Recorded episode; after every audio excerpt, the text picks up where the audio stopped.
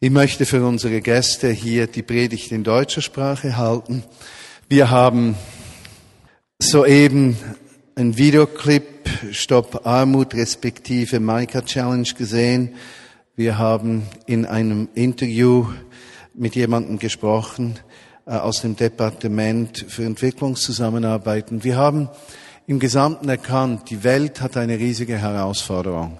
Die Herausforderung von sozialer Ungerechtigkeit, die Herausforderung, dass die Güter und Nahrung, die diese Erde hervorbringt, ungerecht verteilt sind, dass 180 Millionen Kinder keinen Zugang zu einer Schule haben, dass über eine Milliarde von Menschen äh, keinen Zugang zu äh, gesundem Trinkwasser haben, dass 26.000 Kinder, ich weiß nicht mehr, war das im Tag, im Tag sterben an Gründen, die nicht notwendig wären, wenn es eine gerechte Verteilung der Güter und des Gesundheitswesens in dieser Welt geben würde. Und diese Frage, die kann uns nicht unberührt lassen. Es war für mich ermutigend zu hören im Interview, dass Erwin gesagt hat, wie er selbst erlebt hat, ein Mensch, der ohne Jesus Christus lebt und sich dieser sozialen Herausforderung bewusst ist, da ist diese Kraft der Not einfach preisgegeben. Und wie er den Unterschied erlebt hat, dass er als Mensch, der mit Jesus lebt, weiß, König Jesus ist gerecht und es ist sein Anliegen, dass Gerechtigkeit äh, kommt in diese Welt und er selbst wird zu einem Instrument der Gerechtigkeit. Ich möchte euch bitten, äh, das Lukas-Evangelium aufzuschlagen, ganz kurz, Kapitel 22 und mit mir einen Text hier zu lesen. Lukas Kapitel 22. Es handelt sich um eine ganz, ganz spannende Geschichte. Und äh, diese Geschichte hat sehr viel mit dem Geschehnis zu tun, von dem wir heute sprechen. Nun, äh, ihr könnt es gerne mitlesen, die Geschichte. Ich möchte euch die mit eigenen Worten etwas erklären. Die Jünger von Jesus waren miteinander unterwegs. Wir lesen ab äh, Vers 24. Sie hatten ja in den vergangenen Jahren sehr viel erlebt. Sie hatten Wunder und Zeichen erlebt. Sie hatten auch erlebt, dass sie Widerstände hatten bei gewissen Menschen, besonders bei den Schriftgelehrten, bei gesetzlichen Menschen, die den Dienst von Jesus nicht so verstanden. Es war heiß. Sie begannen zu diskutieren und aus irgendeinem Grund kamen sie zum Thema, wer ist wohl der Größte unter uns? Und da war der eine, der sagte, nun gut, äh, ihr müsst eines wissen, wenn wir zusammen essen, sitze ich meistens neben Jesus und äh, ich bin ihm so nah, also ich bin sicherlich der Größte unter uns. Worauf ein zweiter sagt, na, äh, Verzeihung, ich höre, was du sagst, aber äh, eigentlich bin ich der Größte, denn äh, ihr habt ja gesehen, die großen Wunder, die wir getan haben, die sind immer durch mich geschehen. Also äh, bei mir ist die Kraft von Gott und deshalb bin ich der Größte im Reich Gottes. Worauf der Dritte sagt, nein, nein, nein.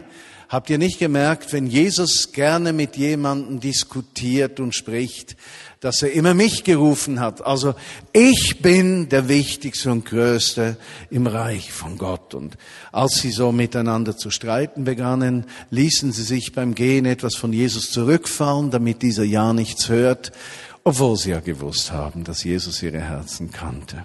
Das ist Vers 24. Und dann kommt Vers 25 und dann heißt es hier, und Jesus sagte zu ihnen, die Könige der Heiden herrschen über sie und die, die Autorität ausüben über sie, nennen sich selbst Wohltäter. Sie nennen sich selbst Wohltäter. Was meint er? Offensichtlich. Jesus sagte, die Mächtigen dieser Welt, die im Besitz des Geldes sind, die im Besitz der Ressourcen sind, die Kontrolle ausüben über die schwachen Länder dieser Welt oder die schwachen Menschen dieser Welt. Sie sagen am Schluss, nun, wir haben das Anrecht auf all das Gute, was wir haben. Wir müssen das verteidigen, denn schließlich haben wir unseren Reichtum, unsere Arbeit unserer Ordnung, unserem Wissen, unsere Fähigkeit, unsere Leistung zu verdanken. Und weil wir es uns selber zu verdanken haben, hat dieses Land, haben wir das Recht darauf, es nicht zu teilen. Aber so wollen wir ja nicht sein. So 0,39 Prozent können wir ja als Brosamen diesen dummen Völkern geben, die ja nicht fähig sind, sich selbst zu erhalten. Jesus fährt weiter. Vers 26 sagt er, ihr aber seid nicht so. Der Größte unter euch soll wie der Jüngste sein und der, der herrscht, wie einer, der dient. Was meint er damit? Was sagt er? Nun ganz offensichtlich, im vorherigen Vers ging es darum, dass der Herrschende, der Starke, der Selbstgerechte Almosen von seinem Tisch gibt. Und Jesus sagt, nein, du musst nicht helfen mit einem Blick, der herunterschaut auf die Schwäche des Nächsten, sondern du sollst den armen, Bedürftigen und den, der Hilfe braucht, auf gleicher Ebene, ja noch viel mehr, du sollst ihm als Diener begegnen und es als Vorrecht betrachten, ihm helfen zu dürfen. Jesus spricht die Herzenshaltung. Und wenn wir von Stopp Armut sprechen, wenn wir von sozialer Gerechtigkeit sprechen, wenn wir von Verantwortung sprechen, dann sprechen wir zuerst von einer Veränderung des Herzens. Arme Menschen sind nicht immer schuldig an ihrer Armut, sondern sind oft Opfer der Interessen der Mächtigen. Sonst wäre es ja nicht der Fall, dass mehr Geld aus Afrika, dem Kontinent Afrika, in die Industrienationen fließt als umgekehrt. Hilfe diesen Ländern gegeben wird. Mit anderen Worten, die Industrienationen beuten diese Schwellenländer nach wie vor aus und die Sünden der Kolonisation hat mit dem Rückzug, dem politischen Rückzug kein Ende genommen. Heute sind es die Multi- und die großen Firmen, die diesen Platz eingenommen haben. Und das bedeutet für uns, wir müssen uns überlegen, was hat das mit uns zu tun? Im Vers 29 später sagt Jesus fundamental, ich gebe euch ein Reich, ein Königreich, so wie mein Vater mir eines gegeben hat, damit ihr in meinem Reich trinken und an meinem Tisch essen könnt. Oder mit anderen Worten, Jesus möchte ein Friedensreich aufbauen durch unsere Herzen in der ganzen Welt und wir sollen Instrumente des Friedens und der Ermutigung sein. Ich möchte jetzt noch zehn Thesen vorstellen für diejenigen unter euch, die äh, zu wenig Kapazität haben, diese Thesen aufzuschreiben oder äh, geistig zu verarbeiten in diesem Moment. Ihr dürft mir gerne ein Mail zukommen lassen, damit ich euch diese Thesen auch schriftlich senden kann als E-Mail. Ich möchte zehn Fragen äußern zum Thema soziale Gerechtigkeit im Horizont des Reiches Gottes.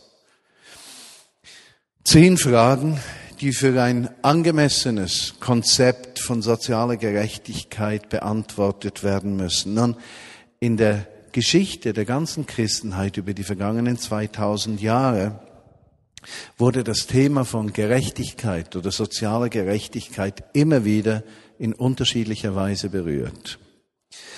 Man hat Modelle entwickelt und wenn man diese Modelle nebeneinander stellt, gleich ob diese Modelle 1300, 1500, 600 oder 100 Jahre alt sind, merkt man, dass sich diese Menschen, die diese Modelle entwickelt haben, immer wieder ähnliche Fragen gestellt haben. Und so kommen wir nicht darum herum, die gleichen Fragen selbst zu stellen. Die erste Frage. Wie müssen wir Sünde verstehen? Was ist Sünde? Ist Sünde nur eine moralische Fehlleistung eines einzelnen Menschen? Geht es nur um meine persönliche Schuld, um meine Gottesbeziehung oder geht es auch um eine Beziehung zum Nächsten, geht es auch um Sünden gewisser Strukturen. Ist es möglich, dass eine Diktatur in sich bereits Sünde ist? Besonders wenn ein Machthaber ein ganzes Volk aussaugt, beherrscht und letztlich vernichtet. Ist Sünde nur individuell oder gibt es strukturelle Sünden? Oder sogar gibt es Sünden, die ein ganzes Volk begehen kann gegenüber anderen Völkern. Die zweite Frage. Wie müssen wir den Menschen verstehen?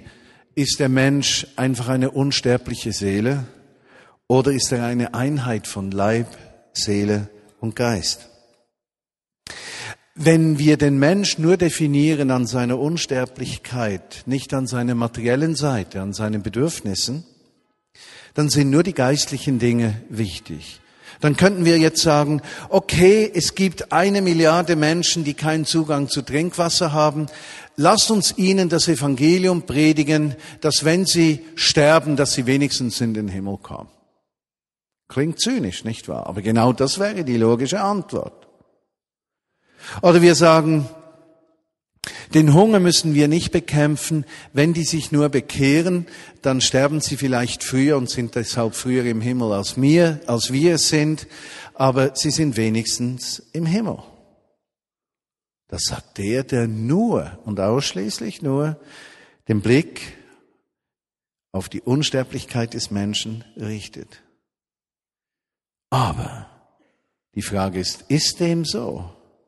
Sind wir ein soziales Wesen? Hat Gott uns in die Gemeinschaft gestellt und damit in eine Gemeinschaft hineingestellt, die Verantwortung für den Nächsten trägt?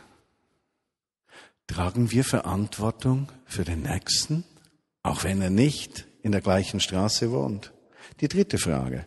Was ist das Evangelium von Jesus? Ist es die gute Botschaft, dass der Mensch erlöst ist? Oder ist es die gute Botschaft, dass da ein König ist, der gerecht ist? Besteht das Kernstück des Evangeliums darin, dass Gott dem Menschen vergibt und den Einzelnen durch seinen Tod am Kreuz und seine Auferstehung erneuert? Oder ist diese Tatsache für den einzelnen Menschen so zu verstehen wie eine Tür in ein gerechtes Reich von Gott, das den Einzelnen herausfordert eine gute Botschaft zu sein für die Menschen, die zerbrechen, die arm sind, die ausgeschlossen sind von der Gemeinschaft? Ist das Evangelium einfach eine gute Botschaft für mich? Bin ich einfach das Ziel, dass ich eine gute Zukunft habe, dass meine Bedürfnisse gestillt sind, dass ich ewiges Leben habe? Oder ist die gute Botschaft eine, eine Botschaft, die die Kraft hat, die Welt zu verändern? Wow. Was ist der Lösung? Ist es ein rein geistliches Geschehen? Wovon werde ich erlöst? Werde ich erlöst von allem, was mich von Gott trennt und habe ich jetzt Zugang durch, zu der Versorgung Gottes? Oder bin ich erlöst von allen Kräften, die mich von anderen Menschen trennen, um mich davon trennen, Verantwortung zu tragen für den Nächsten? Was ist Erlösung? eine Realität, eine soziale Realität für mehrere Menschen oder ist sie nur ein Geschenk für mich persönlich, dass ich ohne zusätzliche Verantwortung bekomme?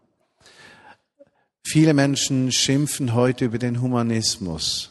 Und der Humanismus ist wirklich ein Denkgebäude, das Gerechtigkeit in die Welt bringen möchte unter der Auslassung des Schöpfers von Gott.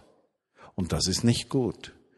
Aber wie ist der Humanismus entstanden? Er ist entstanden durch den christlichen Glauben, durch den Anstoß, dass es da einen König gibt, der Gerechtigkeit in die Welt bringen möchte. Das Schlimme war, dass unterwegs zur Verwirklichung dieses Gedankens Gott vollständig aus dem Boot geworfen wurde und der Humanismus heute mit menschlicher Kraft versucht, der Ungerechtigkeit dieser Welt zu begegnen, das auch nur sehr schlecht kann, weil der Humanismus kein Bett der Werte mehr hat, auf den er gebaut wird, weil es kein Gegenüber gibt, keinen gerechten Gott, der die Menschen und die Gemeinschaft zur Rechenschaft zieht. Aber der Humanismus zur Verteufung von Anfang an wäre unweiser.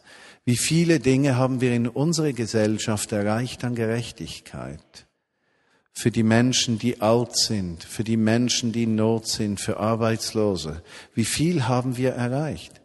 Die Frage ist, genügt es? Und die Frage ist, ist die Motivation die richtige? Aber trotzdem, wir haben etwas von dieser Erlösung geschmeckt. Die fünfte Frage.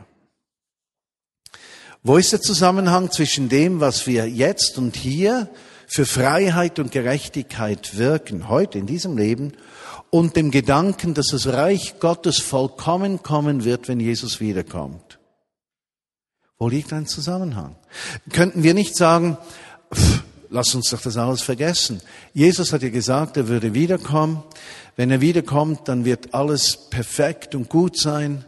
Es ist ja okay, wenn die Ungerechten dieser Welt geröstet, gebraten und grilliert werden. Es ist ja okay, wenn sie verhungern. Es ist okay, wenn sie sterben. Das ist kein Problem. Der Ungerechte wird eines gerechten Todes sterben. Hauptsache, Jesus kommt für uns zurück und uns geht es gut. Ist das der Blick, den wir haben? Blicken wir in die Zukunft äh, mit einer Endzeitvorstellung, Gott wird alles zerstören? Oder gehen wir an die Geschichte ran mit der Überzeugung, Gott wird alles neu machen? Versteht ihr die Fragestellung? Und viele bekennende Christen sind auf der Seite der Zerstörung, sind eben auch dann Menschen, die nicht wie Abraham wie wir gesehen haben am letzten Sonntag, gesagt hat, wenn nur eine gerechte Seele hier ist, erbarme dich, sind es nicht Menschen, die dann sagen, Herr, erbarme dich. Erbarme dich über Israel, erbarme dich über die Palästinenser, erbarme dich über die Brennpunkte in Nord- und Südkorea, erbarme dich über äh, den Nahen Osten, erbarme dich über Afrika, sondern es sind dann Menschen, die sagen, ja, eine gerechte Strafe kommt zu ihnen, wir waren eben gut und verdienen das. Die sechste Frage. Wo finden wir die Begründung und letzte Autorität, diese schwierigen Fragen zu beantworten? Sagen wir, die Bibel ist ein Buch, das für mich persönlich geschrieben ist, oder müssen wir das Wort Gottes auch in einem historischen Zusammenhang verstehen? Wie sehen wir Jesus? Sehen wir sein Vorbild, dass er sich eingesetzt hat für die Ausgestoßenen, die Wertlosen, die Schwachen, die Hilflosen?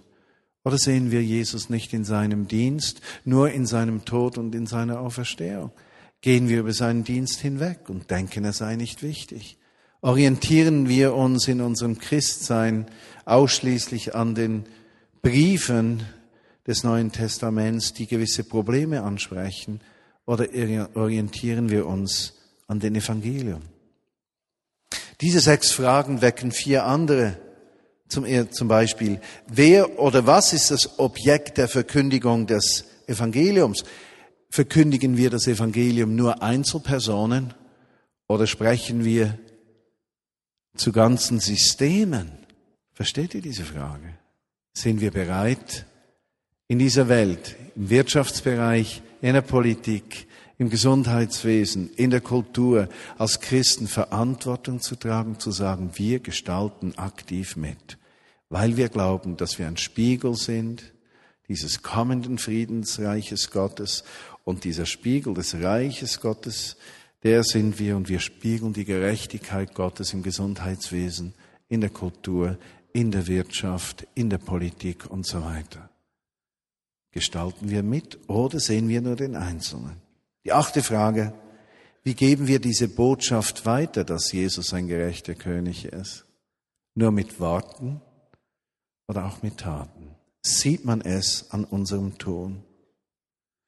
Sind wir barmherzig oder feiern wir nur schöne Gottesdienste, damit die Gefühle der Einzelnen befriedigt sind? Die neunte Frage, wie wird eine Gesellschaft verändert? Indem sich der Einzelne verändert nur? Oder gibt es Raum dafür, dass wir aktiv werden, dass sich ein ganzes System, ein Land verändern kann? Überlassen wir diese Veränderungskraft nur einigen Parteien, die sich in irgendeiner Weise querstellen? Oder sind wir bereit, als Menschen, die Jesus bekennen, unsere Stimme zu erheben? Und die zehnte und letzte Frage ist, wo handelt Gott heute? Handelt er einfach in der Welt oder in der Gemeinde? Wenn er nur in der Gemeinde wirkt, dann würde es bedeuten, lasst uns christliche Gemeinde feiern, eine hohe Mauer darum herum bauen und sagen, der Rest geht uns nichts an. Wir würden alle Menschen in die sichere Arche des gemeindlichen Lebens rufen und am Ende des Tages elendiglich versaufen, wenn dieses Schiff ein Leck hat.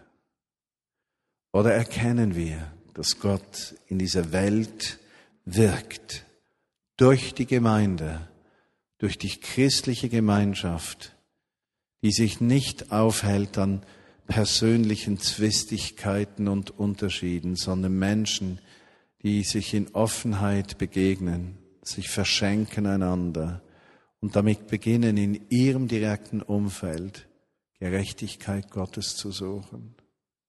Das ist die Kraft, die in der Welt wirkt. Die Antworten auf die von mir genannten Fragen werden unsere Sicht von sozialer Gerechtigkeit gestalten. Und es gibt bei diesen Fragen, die ich gestellt habe, ja nicht einfach einfache Ja-Nein-Antworten. Sie mischen sich, sie sind nicht entweder oder, aber sie sind ein Anstoß, den wir brauchen, um uns zu überlegen, was ist unsere Verantwortlichkeit im Thema von sozialer Gerechtigkeit? Was ist der unterliegende Glaube? Was ist unsere unterliegende Überzeugung, wenn wir Menschen in Not, Völkern in Not, der Ungerechtigkeit dieser Welt begegnen? Und letztlich sind wir dazu bereit, einen persönlichen Beitrag zu leisten, damit Gottes Gerechtigkeit durch uns in dieser Welt kommen kann. Lass uns beten. Jesus, das wünsche ich mir.